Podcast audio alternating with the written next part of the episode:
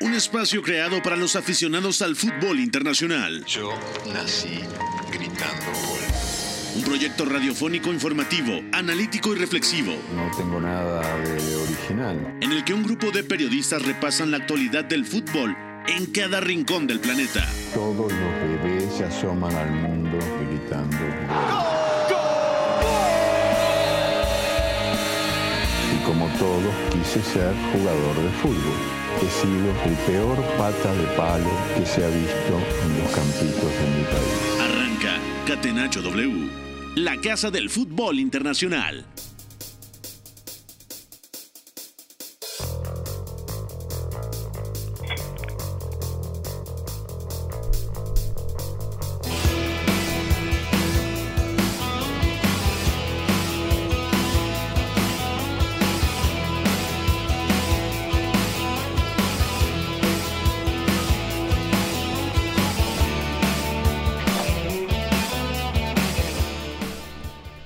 Cuatro de la tarde con dos minutos, pónganse cómodos, bienvenidos a Catenacho W, mucho que platicar, la convocatoria de Luis Enrique rumbo a la Eurocopa, Eden Hazard, según apuntan distintos medios en la capital española, se quiere ir del Real Madrid. Y por supuesto hablaremos del cierre de temporada en España, en Inglaterra, en Italia y en Alemania y en Francia. Campeón el Lille, Lewandowski alcanzó los 41 goles con el Bayern Múnich eh, en Bundesliga. En Italia va a Champions la Juventus y el Milan. Terrible partido del Napoli contra el Elas Verona en San Paolo. Y en Inglaterra, despedida histórica de Sergio El Kun Agüero que llegó a 260 tantos con la elástica del Manchester City. Mucho que platicar. Saludo, saludo al otro lado de la línea telefónica al señor Beto González. ¿Cómo estás, Beto? ¿Todo bien?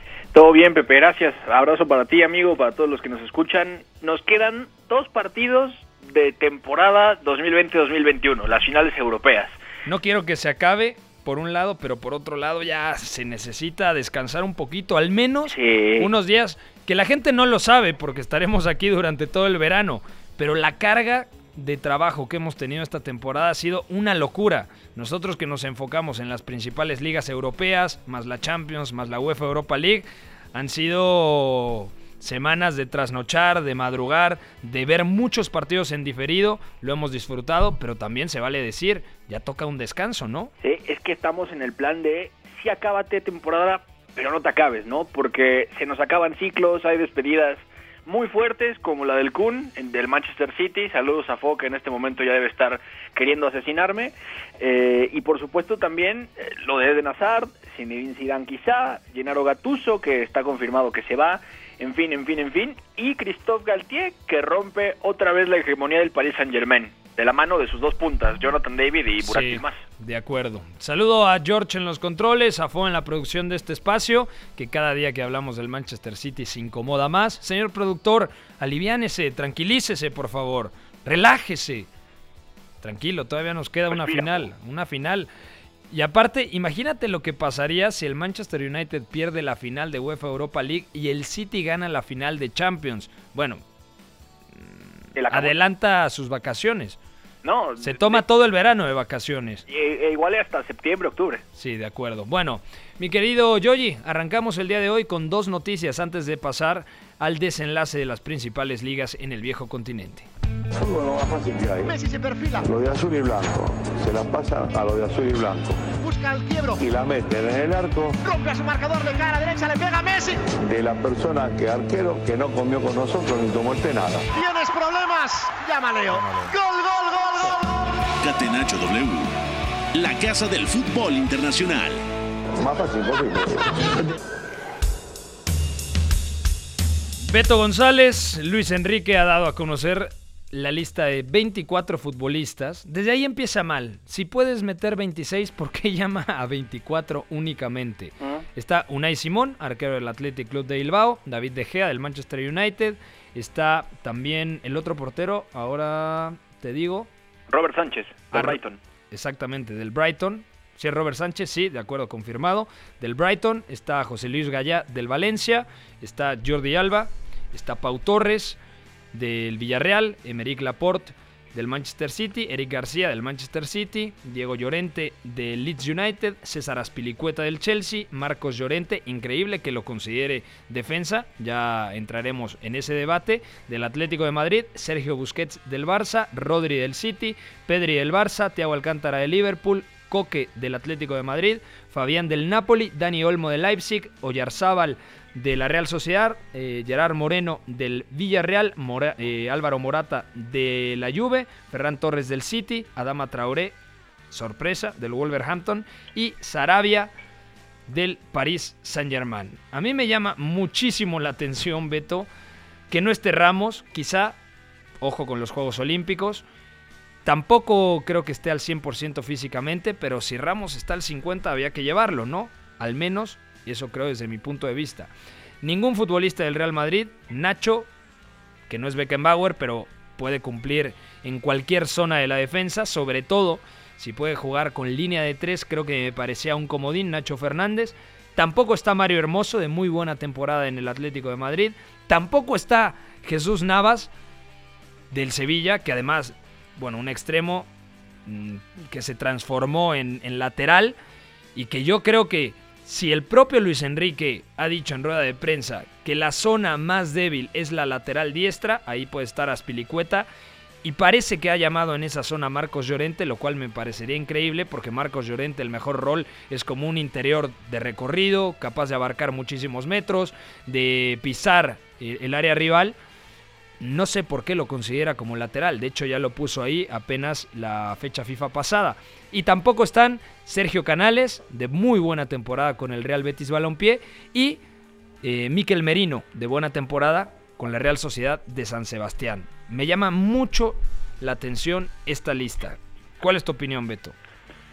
Mi opinión es que hoy todos fuimos seleccionadores de España. Eh, y no es. Es que es muy polémica la lista porque es muy rara y sobre todo es que no, no se ve tanto empate entre criterios para elegir y los nombres escogidos. Luis Enrique decía que, que él le interesaba mucho también, sí el momento individual, pero sobre todo cómo pudieran embonar en su selección. Pero el problema de todo esto es que momentos individuales no lleva de sobra España, eso es un punto importante. Y segundo, que realmente la lista que estamos viendo no tiene necesariamente jugadores que hayan jugado mucho en España, en la selección, uno, y dos, que tampoco han convivido tanto en el sistema de Luis Enrique. Es, bastante interesante porque... ¿Cuál es el sistema? ¿Cuál es el sistema de Luis Enrique? A día de hoy, y lo platicaba por ejemplo con Aitor Lagunas, eh, editor de la revista Panenca, muy buen amigo con quien comparto podcast, y le decía, ¿cómo va a jugar Luis Enrique? Y tampoco lo tiene claro. Puede jugar con línea de tres. Yo creo que habrá dos o tres elementos que son indispensables. Sergio Busquets. Yo creo que Gerard Moreno. Yo, yo, creo que Marcos Llorente. A Tiago lo ves indiscutible. Para mí sí. Para mí también. Pero para Luis Enrique no lo sé. ¿Quién va a ser el otro interior? Porque está Fabián. Porque está Coque. Que Coque creo que ha rendido mucho mejor como medio centro en este sistema híbrido que al defender es 4-4-2, pero al atacar es una especie de línea de 3 porque Mario Hermoso por momentos es más central que lateral. Entonces en el centro del campo, para mí, yo creo que lo más complementario sería Busquets, Thiago Alcántara y Marcos Llorente. Pero luego, ¿qué pasa si Marcos Llorente juega como lateral? En línea de 4 yo veo indispensable a César Aspilicueta. E incluso en línea de 5, ¿no? Que te puede jugar como central diestro o como carrilero. De hecho, las últimas semanas, Tomás Tuchel, el estratega del Chelsea, ha invertido los roles. A Rhys James lo pone como central diestro y a César Aspilicueta lo pone como carrilero. Sí, de acuerdo. Eh, en clave España, si algo tiene esta, este equipo, es que realmente el lateral, si no es Jesús Navas, suele ir por dentro porque en derecha jugaba Ferran y entonces el que jugaba abierto era justamente él.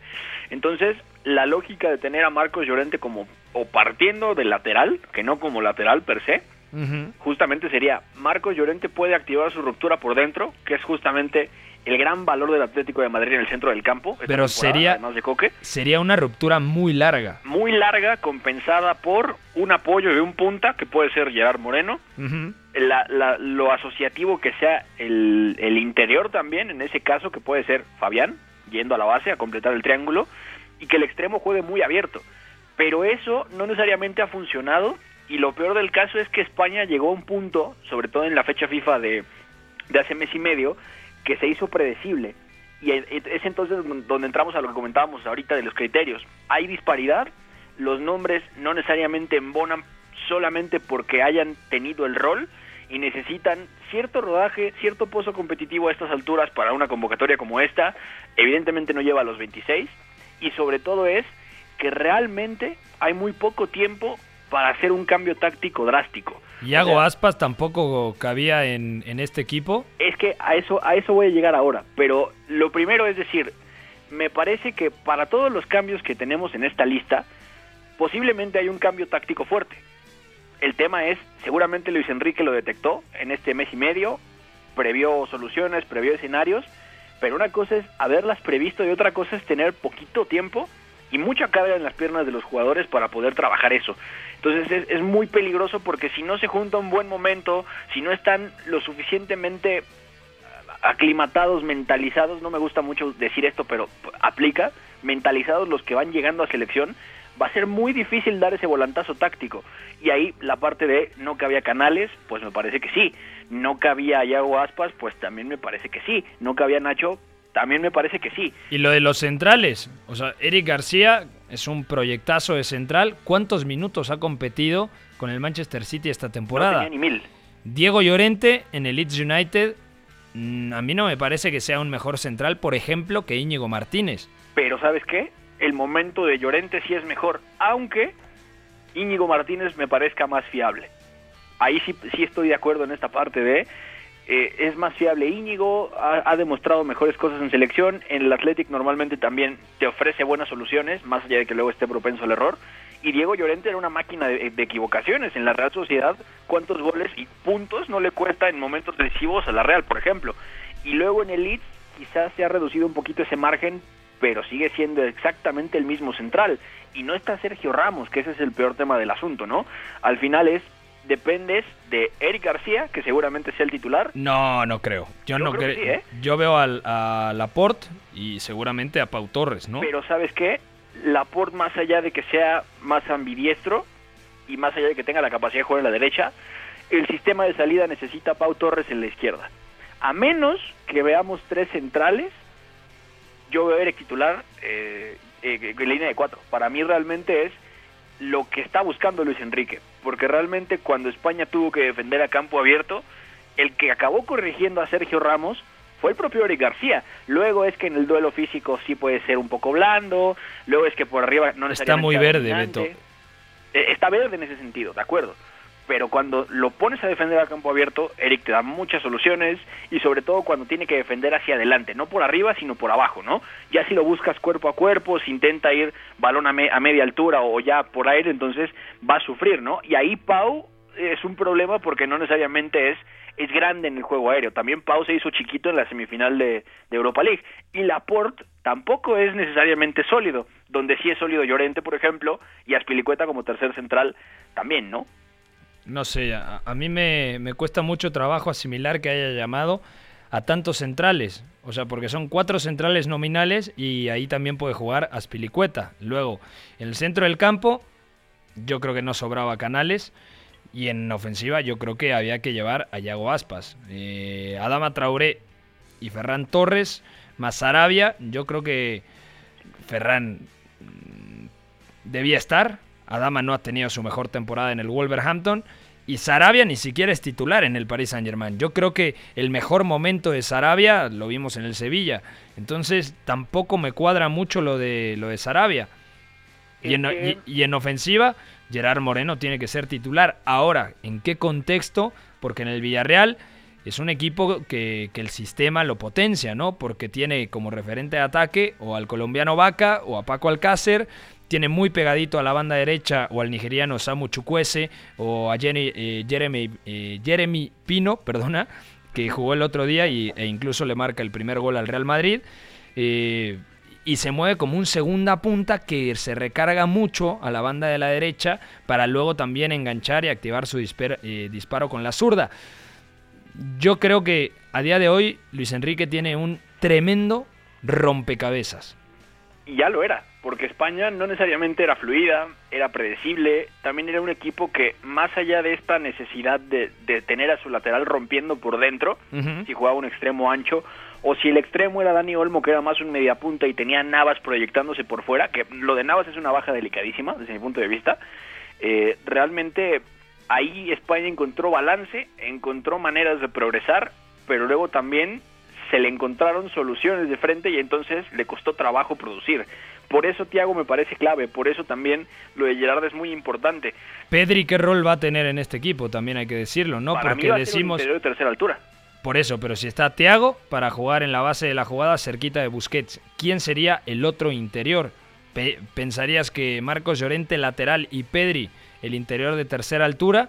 Luego Gerard Moreno, delantero, Ferran Torres pegado a la banda de la derecha y luego en izquierda Dani Olmo también podría funcionar. Dani Olmo como más que como un extremo, como un media punta recargado en esa banda de la izquierda para que luego trace la diagonal y le libere el carril tanto a José Luis Gallá o a Jordi Alba, que se- seguramente Jordi Alba terminará siendo el titular. Sí, conserva la lógica de lo que se veía en derecha, también pensando en que cuando era convocado Ansu Fati, por ejemplo, él podía alternar el pasillo interior Sí. con el exterior y el lateral podía romper. Ahí había sido clave jugando Gallá. Jordi Alba, ya sabemos lo que es, ¿no? De ruptura y profundidad. Pero en derecha se descompensa mucho ahí que no esté Navas como referencia para jugar ancho, que no esté evidentemente Sergio Ramos para construir desde abajo, que tampoco está, y, y esto me, me parece interesante porque, o sea, sí está Tiago, pero no está Miquel Merino, que Miquel Merino en teoría era un centrocampista de control y Tiago podía darte pases más arriba, te cambia Sí, la jugada pero también. es que yo creo que por la cabeza de Luis Enrique pasó. A ver, está Thiago Alcántara, está Coque, está Busquets y está Rodri. Mm, Merino no es medio centro, es un interior mucho más cercano a la base de la jugada. Canales últimamente ha jugado en doble pivote, no como media punta, juega al lado de. Guido Rodríguez. Entonces yo creo que en esa baraja de opciones se cargó a Canales y a Merino. Bueno, Miquel Merino no estaba bien, está lesionado. De hecho, no, no era seguro que fuera... apenas iban a operarlo, hasta donde recuerdo. Pero yo creo que sí llegaba, ¿eh? Porque al- alguien estaba. alguien de, de la prensa en el País Vasco comentaba que al parecer llegaba. Pero bueno, si tampoco es una certeza que estuviese al 100%, se entiende. Y la otra posibilidad, que también manejan algunos medios españoles, es que puso 24 nombres porque podría agregar dos, ¿no? Todavía hay tiempo para agregar un par de, de futbolistas para que se complementen los 26. Sí, porque en la lista amplia de 26 lo que lo que está lo que está pensando es realmente tener un fondo de armario en caso de contagio, en caso de otra lesión extra derivada de todo esto. Entonces, está está bien, ¿no? Y también hay que pensar un poco, ya hablamos de lo táctico, pero la parte de gestión de Luis Enrique, porque es un grupo más compacto, más reducido que el de otras veces, para un torneo mayor, evidentemente, y con jugadores que, con muchos jugadores que no llegan, no llegan o no rebasan siquiera los, los 10 partidos internacionales con España. O sea, eso es muy interesante porque seguramente esta Eurocopa tiene mucha vista a Qatar 2022. Estamos hablando de jugadores de 26 años, por ejemplo, como Llorente, que tiene 7 partidos internacionales, por Sí. ejemplo. Pau Torres, que tiene 24 y tiene apenas 4. Pedri, que tiene cerca, tiene arriba de los 10, pero apenas tiene los 18. No, menos de los 10, perdón. O sea, es un poco una mezcla interesante, cepillando a gente que tenía un recorrido fuerte, pero también es grupo corto, gente muy nueva, y es un margen de un año para intentar sacar algo también más competitivo, sin decir que la Euro sirva como, como laboratorio, porque España es de las candidatas para ganarlo, aunque la lista luego no corresponda tanto en todos los sentidos, ¿no? De acuerdo. Bueno, vamos a dejar aquí el tema de la selección española. Vamos a cambiar de noticia porque en la capital española indican que Eden Hazard, el futbolista belga, no quiere continuar en el Real Madrid. Beto González, ¿qué es lo que pasa con Eden Hazard? Según algunos eh, periodistas en la capital española, comentan que Eden Hazard sabe que si llega Kylian Mbappé, ya no tendría lugar asegurado en el 11. Y la pregunta es, ¿cuándo lo tuvo? Eh, es que es eso. Físicamente hablando, nunca ha tenido la seguridad de ser titular y no ha estado ni cerca de, de mostrar algo como lo que tuvo, incluso en su, en su último año en el Chelsea, ¿no? Entonces es un problema porque el Real Madrid por un lado tiene que amortizar lo que gastó, que fue un dineral, Sí. pero también es un tema de el jugador tiene que empezar a sentir confianza y sobre todo necesita no, no solo confianza del entorno, que es muy importante, sino sentir que su cuerpo va a responder. Y Eden Hazard en los últimos dos años es que, o sea, directamente, y, y esto me parece lo más representativo del asunto, directamente tiene 43 partidos. O sea, una temporada larga para un equipo que llega, por ejemplo, como el Real Madrid a, a instancias de, semi- de semifinal de Champions, supera los 50 partidos. O sea, él no tiene ni la mitad de, de los partidos posibles jugados. Y mira que es un buen número 43. Claro. El, el tema es cuánto tiempo pasó lesionado, qué tipo de lesiones tuvo, si no era muscular era del tobillo, si no era del tobillo volvió a ser muscular. En- Entonces es un problema serio de continuidad, de, de sentirse fuerte físicamente, de que el entorno también lo respalde para eso, pero también es la presión de tener que revalorizar ese dinero, ¿no? Entonces es muy complicado y también supongo que es una movida más allá de lo que de lo que pueda pasar con Mbappé, de cómo puede recuperar la forma de Eden Hazard, porque antes de cumplir expectativas necesita volver a jugar y Eden Hazard ha jugado realmente poco. Y, y de hecho lo vimos en la semifinal de, de Champions contra el Chelsea. Si no es porque estaba muy mermado físicamente, realmente el partido pudo haber sido otra cosa, pero la calidad estaba ahí, ¿no? Entonces es una continuidad por todos los frentes que no va a tener el Madrid y que con la presión como está, es muy posible también que no se sienta igual físicamente otra vez, ¿eh? Es- Pero es tú qué harías? O sea, tú eres florentino, sabes que Eden Hazard no está cómodo. mm, Quieres o a Holland o a Mbappé o a ambos porque eres el Real Madrid, pero seguramente este verano podrás aspirar al fichaje de uno y uno viéndome condescendiente porque es muy complicado, pero ya hay cantos de sirena, ¿no? Desde el tiempo, desde hace bastante tiempo, que indican que Kylian Mbappé tiene la intención tarde o temprano de, de salir de Francia y de poder llegar al Real Madrid. Dicho esto, ¿qué pasa con Eden Hazard? Después de todo lo que invertiste, hoy en día, ¿cuánto te van a pagar por el belga? Yo creo que ni siquiera 50 millones de euros. Según Transfer Market vale 40. Ponle que 50 millones, ¿no? Tampoco me parece la, el parámetro más claro Transfer Market. Pero ponle 50 millones de euros. Sí, como, como referencia está bien, ¿no? Ponle un poquito más pensando en lo que puede ser. O sea, no estás fichando a Eden Hazard 2021. Es para hacer caja, ¿no? Yo creo que el Real Madrid claro. en este momento tendría que hacer caja y vender a muchos futbolistas que cobran bastante caro, el caso de Hazard, de Marcelo, de Isco, quizá de Asensio, aunque yo esperaría todavía al Balear, yo esperaría a Asensio, yo esperaría a Rodrigo, a Vinicius e ir por Kylian Mbappé. Si por Isco te eh, pagan 30 millones y por Hazard te pagan 45, eh, Marcelo me parece que termina contrato, pero ya tiene 70 millones. Más 100 que pongas tú, 170 millones. Y ahora sí, ya puedes ir o por Holland o por Mbappé, que yo creo que la prioridad a día de hoy para el equipo blanco es el francés antes que el noruego. Sí, de acuerdo, pero, pero, ¿quién te compraría a este disco, por ejemplo?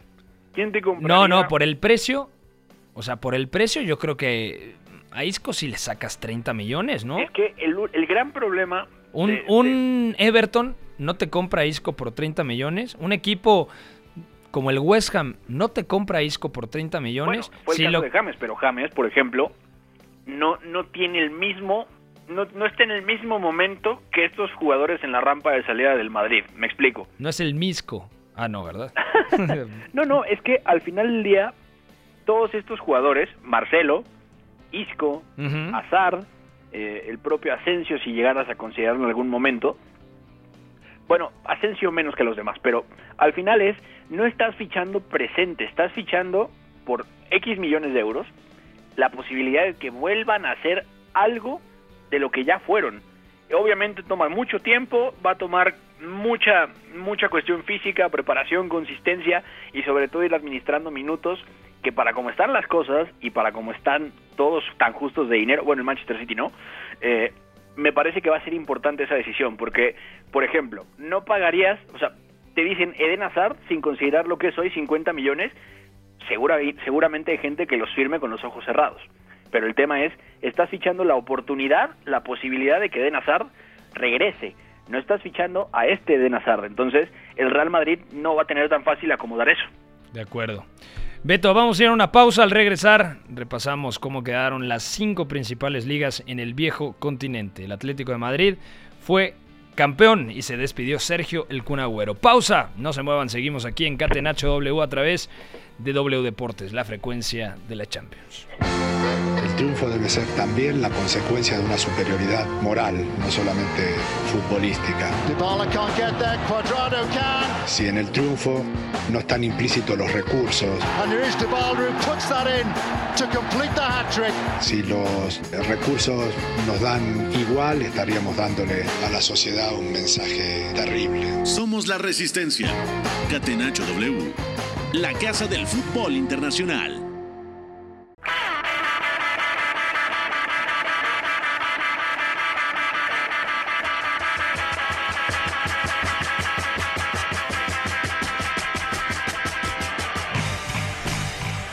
Estamos de vuelta, son las 4.30 de la tarde. Gracias a todos los que se reportan en Catenacho W. Pueden hacer abrir comunicación con el hashtag Catenacho W y abrir comunicación con el señor Beto González y con un servidor Pepe del Bosque. Vamos ahora, mi querido George de la Selva, al desenlace de la Liga Española. La Liga. Con el balón en bandeja de plata, gol. Marca el Atlético de Madrid, sociedad ilimitada. Catenacho W.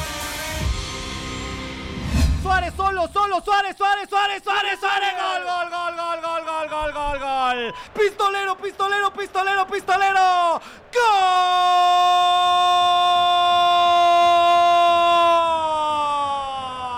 Del Atlético de Madrid Luis Suárez en una contra. Lo hizo con la pierna zurda. Donde te despreciaron, llegaste. Como pudiste, estás levantando la cara. Luis Suárez, te estás convirtiendo en el héroe. En el héroe de la undécima. En el héroe que le puede dar al Atlético de Madrid después de siete años. Una vez más el título. Luisito Suárez, pistolero, te estás convirtiendo en la gran figura del partido. Dos por uno le está ganando el Atlético de Madrid al Valladolid.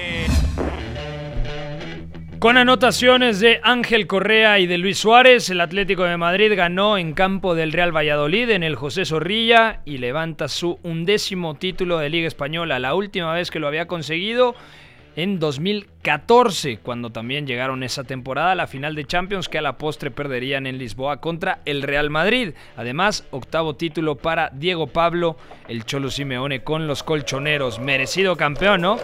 Mira, ahí están los festejos, Beto.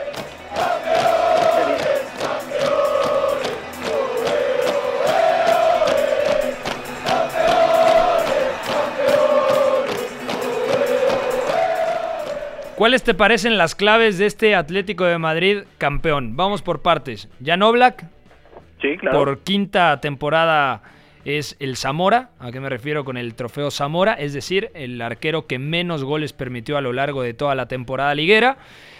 El nivel de Stefan Savic, muy bien el montenegrino, creo que el mejor en la saga. El curso pasado había sido eh, Felipe Monteiro, el brasileiro, exporto, y ahora yo creo que lo de Savic es una muy buena temporada. El rol bisagra de Mario Hermoso como tercer central eh, por izquierda o como lateral, dependiendo la orientación de la jugada.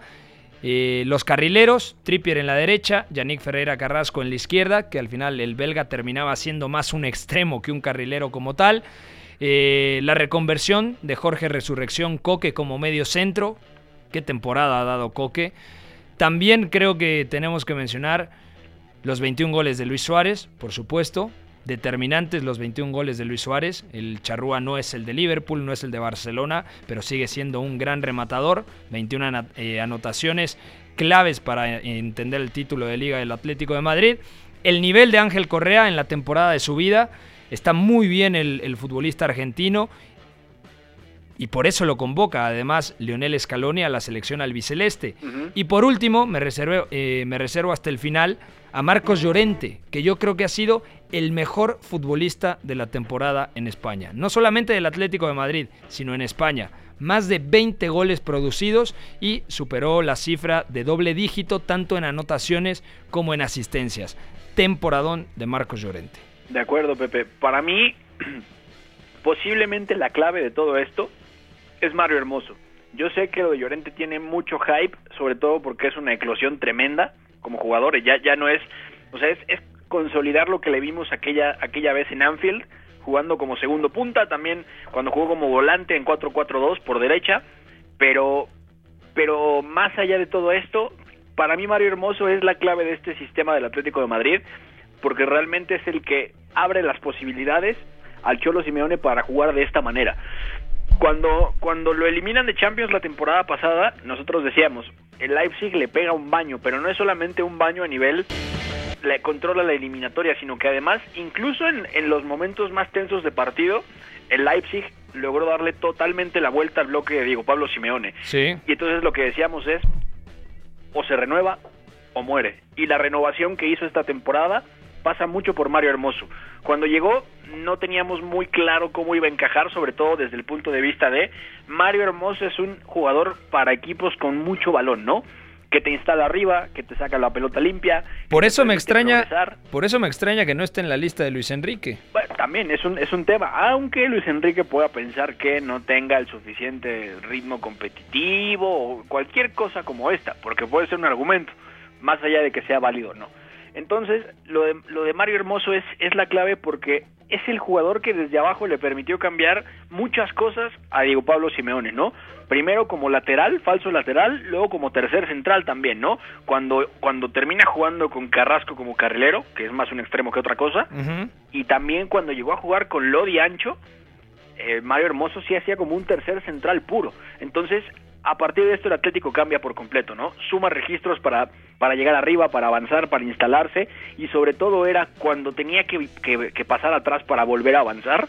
Mario Hermoso lo gestionaba muchas veces con su pie izquierdo. Entonces, para mí esa es la clave y es el jugador que acaba explicando mucho la evolución de este equipo. Luego, si tuviéramos que hablar del que me parece que es imagen y semejanza de, de, Simeone, ese sí es Marcos Llorente. Totalmente. En, es, en, espíritu y a nivel futbolístico, una locomotora lo de Marcos Llorente. Y mucho más técnico, digo, a lo mejor a ojos de otra época es, es un poco injusto, pero decir que esa imagen y semejanza también es un poco volverlo el, el, jugador que el Choro nunca fue quizá, ¿no? Dominando muchos registros que quizás Simeone cuando era jugador no necesariamente llegaba a tener y además sumándolos en distintos contextos, ¿no? Cuando fue segundo punta, rompía muy bien al espacio, pero cuando bajaba de espaldas te descargaba de un toque y era muy interesante porque el Atlético podía fluir. De hecho, en, en el partido contra el Valladolid, al final de la temporada pasada en el Wanda, Llorente juega como interior y acaba jugando, si no recuerdo mal, como segundo punta y acaba jugando de espaldas muy bien y el Atlético podía fluir con balón. Cuando jugaba como volante se metía de fuera hacia adentro, diagonal larga, lo que comentábamos, ¿no? La ruptura muy muy larga. Pero también cuando era interior te daba esto y además te daba amenaza cargando el área, buen golpeo, tenía último pase e incluso podía bajar a auxiliar si era necesario, si había que atraer y el pivote o el interior de posesión tenía que lanzar. ¿Qué es lo que es, no? O sea, al final Marcos Llorente yo creo que sí le falta un puntito de sensibilidad en el último toque cuando no llega con vuelo, es decir, en equipos uh -huh. que, que, normalmente lo esperan muy atrás, le cuesta un poco de, trabajo, porque tampoco es que tenga regate, sino es, es, es, potencia. Marcos Llorente es llegar desde atrás, llegar con la inercia de la jugada, tanto para centrar como para rematar. Sí, de acuerdo. Y además lo que tiene también es cuando se desmarca, más, o sea, cuando lleva balón es pura potencia, sí, pero cuando se desmarca sin él también es muy difícil detectar dónde va la ruptura y alcanzarlo en velocidad. No porque sea rápido, sino porque es súper potente, que es lo que tú decías. Entonces, es una clave importantísima junto con la de Mario Hermoso, porque así el Cholo Simeone logró adaptarse a distintos contextos. Cuando tuvo que defender en bloque bajo, uh -huh. Llorente ayudaba a amenazar en transición. Cuando tuvo que instalarse arriba y jugar mucho tiempo con balón, Llorente podía romper por dentro, dejarte un toque de espalda, solo uno, y luego desmarcarse en profundidad, o jugar también abierto. Incluso cuando Kieran Trippier está fuera 10 partidos por, por la sanción que tenía, sí. Llorente es carrilero y daba profundidad. Luego el sistema, sin Trippier y su golpeo, no se entiende igual, y ahí es donde el, el declive del Atlético empieza poco a poco, pero Llorente compensó muchas veces eso, jugando en amplitud incluso. Entonces te habla también de, fuera de la sensibilidad que le falte, el Cholo Simeone por fin tomó a un futbolista que era, que era un poco... Él, él lo dijo, Marcos Llorente estaba un poco en la indefinición, ¿no? Incluso cuando era pivote que saltaba hasta, hasta la portería del rival, a la marca. Muy agresivo en sus... Era anárquico. Sí. Era muy anárquico. Entonces, tanto Llorente como el Cholo dijeron, necesitaba definirse y necesitaba canalizar esa potencia. Y el Cholo lo hizo y lo hizo imagen y semejanza suya. Es, es tremendo. Son las dos grandes claves de este Atlético de Madrid, sumadas a los 21 goles, por supuesto, de Luis Suárez, que no quiere decir que el Barcelona se haya equivocado en dejarlo ir, como mucha gente dijo. Sí, porque, o sea, Luis Suárez ya tiene un rol muy específico. Si a Luis Suárez lo alejas del, área, le cuesta mucho trabajo. Que hubiera podido sumar algo para el Barcelona, nadie tiene la menor duda. Es más que Brightwhite. Pero en el sistema de Ronald Koeman, ya con Griezmann ahí asentado, Griezmann tuvo muy buenos minutos. En, en- determinado momento de la temporada, Griezmann jugó bastante bien. Pero obviamente hay que poner en contexto que Luis Suárez, Griezmann, Ousmane Dembélé son cosas completamente distintas. Y obviamente el, el parado es diferente, ¿no? La línea de tres del Barcelona era diferente a la línea de tres del Atlético de Madrid. La función de los carrileros, eh, carrileros, perdón, los tres del centro del campo y obviamente tener a un futbolista como, como Messi te cambia completamente el parado. Atlético de Madrid, campeón con 86 unidades, Real Madrid 84 puntos, Barcelona 79 y Sevilla 77. Estos cuatro van a la UEFA Champions League, Real Sociedad con 62 y el Betis con 61 van a la UEFA Europa League y el Villarreal que todavía puede ir a Champions en caso de que le gane la final de UEFA Europa League al Manchester United, de momento está en la Conference, se quedó con 58 unidades, pero aún así muy buena temporada del submarino amarillo. Huesca, Real Valladolid y Eibar descienden. Hasta aquí dejamos el tema de la Liga Española, ahora viajamos a Inglaterra. Premier League.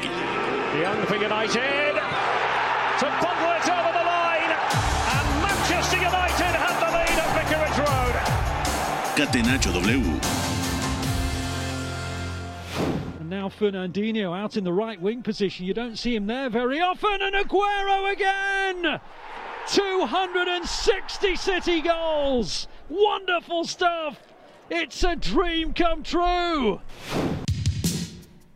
260 goles de Sergio El Kun Agüero con el Manchester City y todavía le queda la final de Champions, en donde de momento te diría Beto, dudo mucho que tenga participación, no va a ser titular y quizá, quizá pueda tener minutos. El City fue campeón de la Premier League, el Manchester United segundo, realmente no compitió por el título de Premier, el City fue amo y señor, sobre todo en el segundo semestre de la temporada, tras un arranque un poquito incierto, el Liverpool terminó tercero, y además con pleno de victorias en sus últimos cinco partidos, llegó a 69 puntos. El Chelsea, pese a que perdió en la última fecha, incre increíble esto, perdió en Birmingham contra el Aston Villa 2 a 1, termina cuarto y el Chelsea, pase lo que pase en la final de Champions, estará en la siguiente edición de la Liga de Campeones de Europa. El Leicester perdió también en campo del Tottenham, se quedó con 66 unidades. No, miento, perdió con el Tottenham y además de local en el King Power Stadium Sí. con doblete de Gareth Bale. West Ham irá a UEFA Europa League, al igual que Leicester, que ganó la FA Cup, pero ya lo platicamos acá el sábado. ¿Qué prefería la afición de Leicester? ¿Jugar Champions o ganar la FA Cup? Yo creo que ganar un título, pero sí duele, ¿no? Porque la temporada pasada le pasó lo mismo. Compitió, compitió, compitió y se cayó. Y la, la temporada pasada lo dije y esta lo repetí. Para mí el Leicester tarde o temprano se iba a caer. Y mira, Liverpool tercero, eh, Chelsea cuarto y el Leicester quinto. El Tottenham, le, con el triunfo en campo de Leicester, le arrebató la posibilidad de jugar eh, competición europea al Arsenal, que- que terminó octavo. Y el Arsenal, después de 26 temporadas, no jugará en Europa. Increíble. Luego también una mención para el Leeds de Marcelo Bielsa, 59 puntos. Además, eh, nunca un recién ascendido había alcanzado la novena posición y esa cantidad de unidades. Me parece que es una temporada muy buena. De todos modos, hay que reforzar este equipo. Y terminan descendiendo Fulham, lo siento mucho por ti y por Scott Parker, Beto. González, el West Brom, que había descendido ya desde hace un buen ratito, y el Sheffield United de Chris Wilder. Pero la temporada pasada lo hizo muy bien y esta pues no le alcanzó. Sí, de acuerdo. Lo, lo de Bielsa es muy especial porque y es el recién ascendido con más puntos en Premier en el siglo XXI. O sea, es una cosa tremenda y además era es el es el bueno, te refleja mucho el estilo porque realmente si si tú miras, por ejemplo, los datos de distancia recorrida, presiones lanzadas y demás y demás, el Leeds también es primero. Es el recién ascendido con más goles también en este siglo en Premier League, el que menos recibió y además puntó contra todo el Big Six. Entonces, no se puede decir que no hay mérito en esto. Eso es un equipo que tomó desde cero Bielsa y le ha inyectado identidad poco a poco, incluyendo los nuevos. Incluso Rodrigo Moreno ha cerrado bien la temporada, otro que no va a la Eurocopa con España, que además era habitual. Bueno, pero era más difícil. Rodrigo también tuvo muchos problemas de lesión. no, Termina siendo titular, pero tampoco podemos decir que haya sido titular indiscutible a lo largo de la temporada, ¿no? Y parecía como interior izquierdo. Luego eh, pasan muchas cosas, se lesiona, termina por, por jugar ahí Stuart Dallas bastantes veces, incluyendo contra el Manchester City, que es cuando él solo le da la vuelta prácticamente al partido, y luego vuelve ya eh, Rodrigo, estaba asentado Dallas, luego vuelve a la lateral, se recupera Tyler Roberts, que además me parece un jugadorazo, en fin, eh, muy, bueno lo de Leeds United, que dos, tres refuerzos, y ojo porque no te extraña que la siguiente temporada realmente compita por, por meterse a, puestos europeos. No te digo que vaya a llegar a Champions, pero que pelee por Conference o por Europa League no sería nada raro. Eh, así que hay que verlo, ¿no? Dos, tres fichajes estratégicos y sería muy bueno. Al final se quedó a seis puntos. Seis, puntos. Sí, no, no está mal, ni mucho menos. La siguiente temporada tiene que mantenerse ahí, porque yo creo que el, proyecto de Leeds United era regresar, mantener la categoría, luego aspirar a, media tabla y luego, en ya en un tercer año, aspirar a puestos europeos. Claro, Víctor Horta decía que él, él esperaba estar entre el decimoquinto y el décimo y más cerca del décimo que el decimoquinto, si bien le iba. Pero esto trasciende, ¿no? Top ten, el Everton que se cae justamente contra el Manchester City y es tremendo porque el Kun Agüero todavía tuvo para hacer un triplete, luego se queda corto ahí pero es un doblete muy, muy a lo suyo, con, con cuestiones técnicas muy propias del Kun, pero además es muy valioso porque no solamente es que llega a los 260 goles en club con, con, con el Manchester City, sino que es el jugador con más goles en un club en la historia de la Premier, incluso rebasa a Wayne Rooney. Eh, y luego también pues, se confirma lo del máximo goleador extranjero en la historia de la liga, ¿no? Además de ser, por supuesto, con los 260 el máximo el máximo histórico del City, porque eso no es tema menor. La gente lo ama, se fue, en Manchester las cosas están muy divididas, gente como nuestro querido productor Fo lo detesta, gente lo ama también, pero es tremendo, ¿no? El propio Guardiola cuando le preguntan por, por él, llora porque dice no podemos reemplazarlo. Fue una cosa tremenda y además te deja mucho ver qué es lo que está preparando el Manchester City para enfrentar al Chelsea, porque juega Fernandinho como titular, punto número uno. Eh, vemos a Gabriel Jesús como nueve otra vez, pero vemos prácticamente lo mismo. Joao Cancelo estaba sancionado, pero Sinchenko juega en su lugar, ¿no? Entonces, vemos un ensayo por ahí y me parece que la mejor parte del ensayo es cuatro de los cinco goles nacen de Fernandinho. Dos robos, dos asistencias y además qué asistencia. La asistencia, la última sobre todo. Tremendo, 36 años. Y para cómo está el asunto, para lo que estamos viendo del Manchester City, para lo que puede ser el partido contra el Chelsea y lo que fue el antecedente de Liga apenas y la eliminación en FA Cup, no te extrañe que Fernandinho sea titular, ¿eh? Y no creo que el Kun tenga minutos. Para mí la despedida fue, fue ayer. De acuerdo. Hasta aquí dejamos el tema de la Premier League, ahora viajamos a Italia. Serie A. Milinkovic, dentro a cercare Immobile. Col destro, battuto Bizzarri, la ribalta la Lazio. Catenaccio W. vantaggio. Kessie against Galini to reach the Champions League. It's a goal that will echo, that will resonate all the way from north to south tonight. The celebrations can begin. Milan with the two-goal cushion. Two penalties, cool as you like from Kessie. Kessie with the coup de grâce on Serie A's final day. Sparking wild celebrations for Stefano Pioli and his Milan players here. 2-0 to Milan. Pues el Milan, tras siete años de ausencia de la Champions y superar varias crisis, tanto a nivel deportivas como económicas, Ahí estará en la Liga de Campeones. Ganó en Bérgamo 0 a 2 contra Atalanta, doblete, dos penales eh, convertidos de un exfutbolista de Atalanta, el centrocampista marfileño Frank Kessier. Y pues va Champions. Quien se quedó fuera fue el Napoli. Le bastaba ganar al equipo de Gennaro Gattuso en casa y terminó empatando contra el Elas Verona, un partido que tranquilamente lo pudo perder. Quizá es el peor partido de toda la segunda vuelta del conjunto napolitano y fue tan malo el partido del Napoli que Gennaro Gattuso fue destituido por Aurelio de Laurentiis vía Twitter. El presidente y dueño del club lo destituyó vía Twitter. Imagínate nada más, fracaso tremendo por parte del Napoli y además ganó la Juventus, goleó en campo del Boloña sin Cristiano eh, Ronaldo de titular y se juntaron los resultados, Juventus y Milan a Champions y el Napoli a la UEFA Europa League. Fracaso rotundo, Beto. No, tremendo. Y, y, lo hablamos muchas veces en la temporada. Dijimos que el Napoli tenía todo para ser candidato a, a campeón de Italia esta temporada.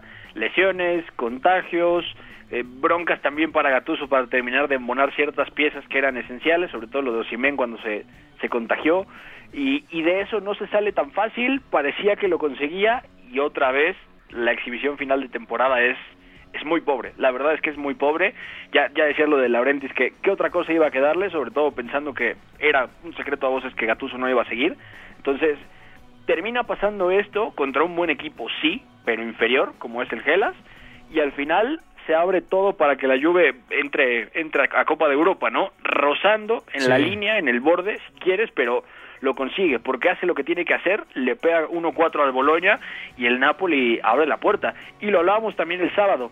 El Milan va con la Atalanta y ok, dices, está en sus manos, perfecto, pero también el problema es que estaba en las manos de los Rossoneri.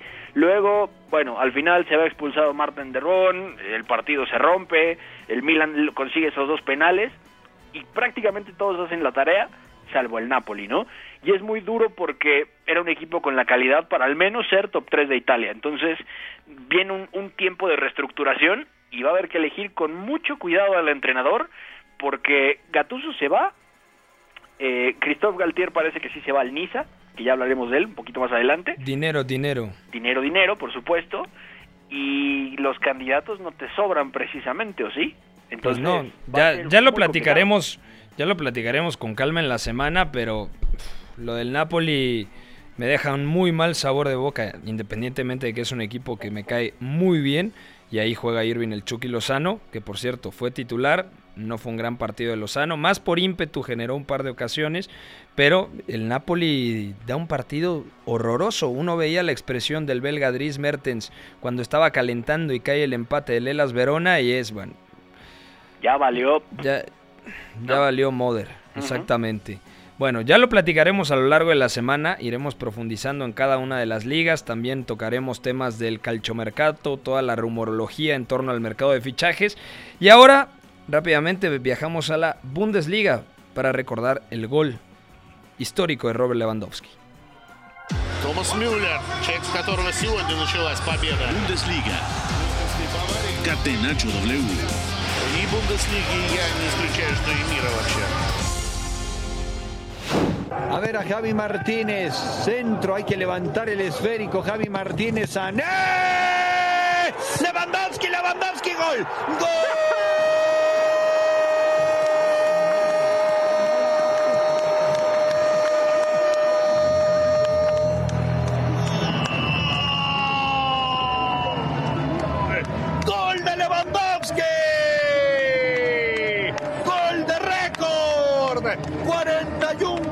En una sola campaña. Robert Lewandowski, máximo anotador en la historia de la Bundesliga, en una sola campaña. Monumental lo del polaco. Monumental, como decía mi querido Ricardo, eh, Ricardo Murguía, 29 partidos disputados, 2.463 minutos, 28 titularidades, 41 anotaciones y rompe el récord de Gerd Müller de la temporada 1971-72. Pero cuando Müller había marcado 40 anotaciones, lo había hecho en 34 partidos. Lo de Robert Lewandowski este curso es brutal.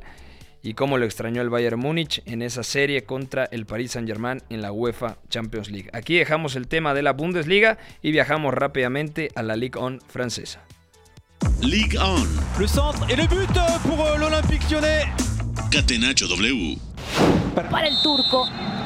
Ahora sí. Se viene Gilmas. ¡Gol! ¡Gol!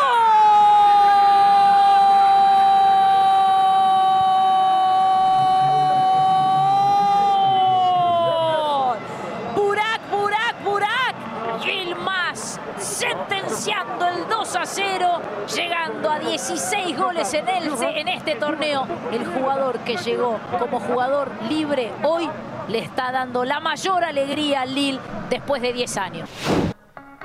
Y vaya noticia en la liga francesa. Mañana estará con nosotros el, el, experto en fútbol galo, el señor Andrés Onrubia, para platicar del título de Lille. Únicamente tres veces ha perdido el Paris Saint-Germain en la liga francesa desde que llegó la inversión procedente de Qatar. 2012, el primer año que lo ganó el Montpellier de René Girard, que tenía entre otros futbolistas a Olivier Giroud y a Junes Belanda, el marroquí. En 2017 con aquel Mónaco de Jardim que contaba con Mbappé, con Bernardo Silva, con Tomás Lemar, con Radamel Falcao y en 2021 con este gran equipo de Galtier, con los turcos Burak Yilmaz, con Yachichi, con el canadiense Jonathan David, ojo, porque me parece que puede ser uno de los mejores futbolistas de CONCACAF esta temporada. Y además entre Burak Yilmaz y el canadiense marcaron 29 anotaciones. Y da mucho gusto, una década después los Dogos levantan el título de liga. En 2011 lo habían hecho de la mano de Rudy García con ese equipazo que tenía a John Cabay, a Mabuba, a Musasso, a Yerviño y a Eden Hazard, por ejemplo, Beto. Ya se fue el señor Beto González, ya no nos quiso decir absolutamente na nada más de la liga francesa. Pero bueno, ahí está, felicidades para el Lille. Eh, tiene muchísimo mérito ganar la liga francesa con esa plantilla, con ese presupuesto.